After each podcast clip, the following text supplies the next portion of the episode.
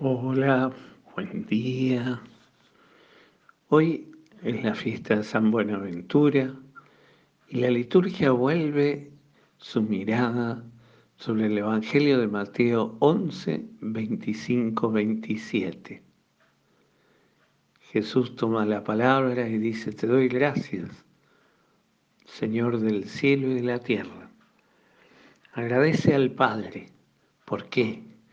Porque haber ocultado estas cosas a los sabios y entendidos y se las ha revelado a los pequeños.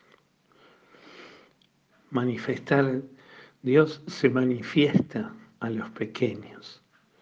Los pequeños quiere decir aquellos que tienen corazón de niño, aquellos que tienen actitud de niño.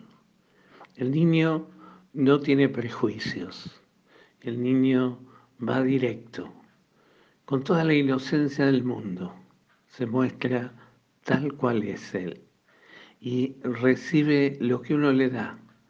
Le puede gustar o no gustar, pero Él siempre tiene la actitud de recepción. Puede comprender o no comprender, pero siempre está dispuesto a escuchar y empezar. Quizás esta sea lo que Dios nos quiere enseñar a nosotros el Evangelio, la buena noticia, no es para aquellos que se la saben toda, aquellos que los conocen toda.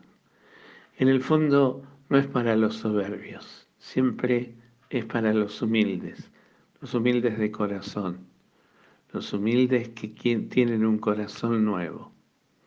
Quizás hoy podríamos pedirle al Señor tener también nosotros ese corazón nuevo esa humildad nueva, esa manera de ver las cosas desde el corazón mismo de Dios, sin prejuicios, sin, sin maneras de ver las cosas, sin poner límites. Pidamos hoy a Jesús que nos enseñe a vivir de esa manera, para que Dios, Dios que es sencillo y es tan simple, lo podamos descubrir en la sencillez de las cosas de todos los días, en las cosas de la vida de todos los días, lo que nos pasa a diario.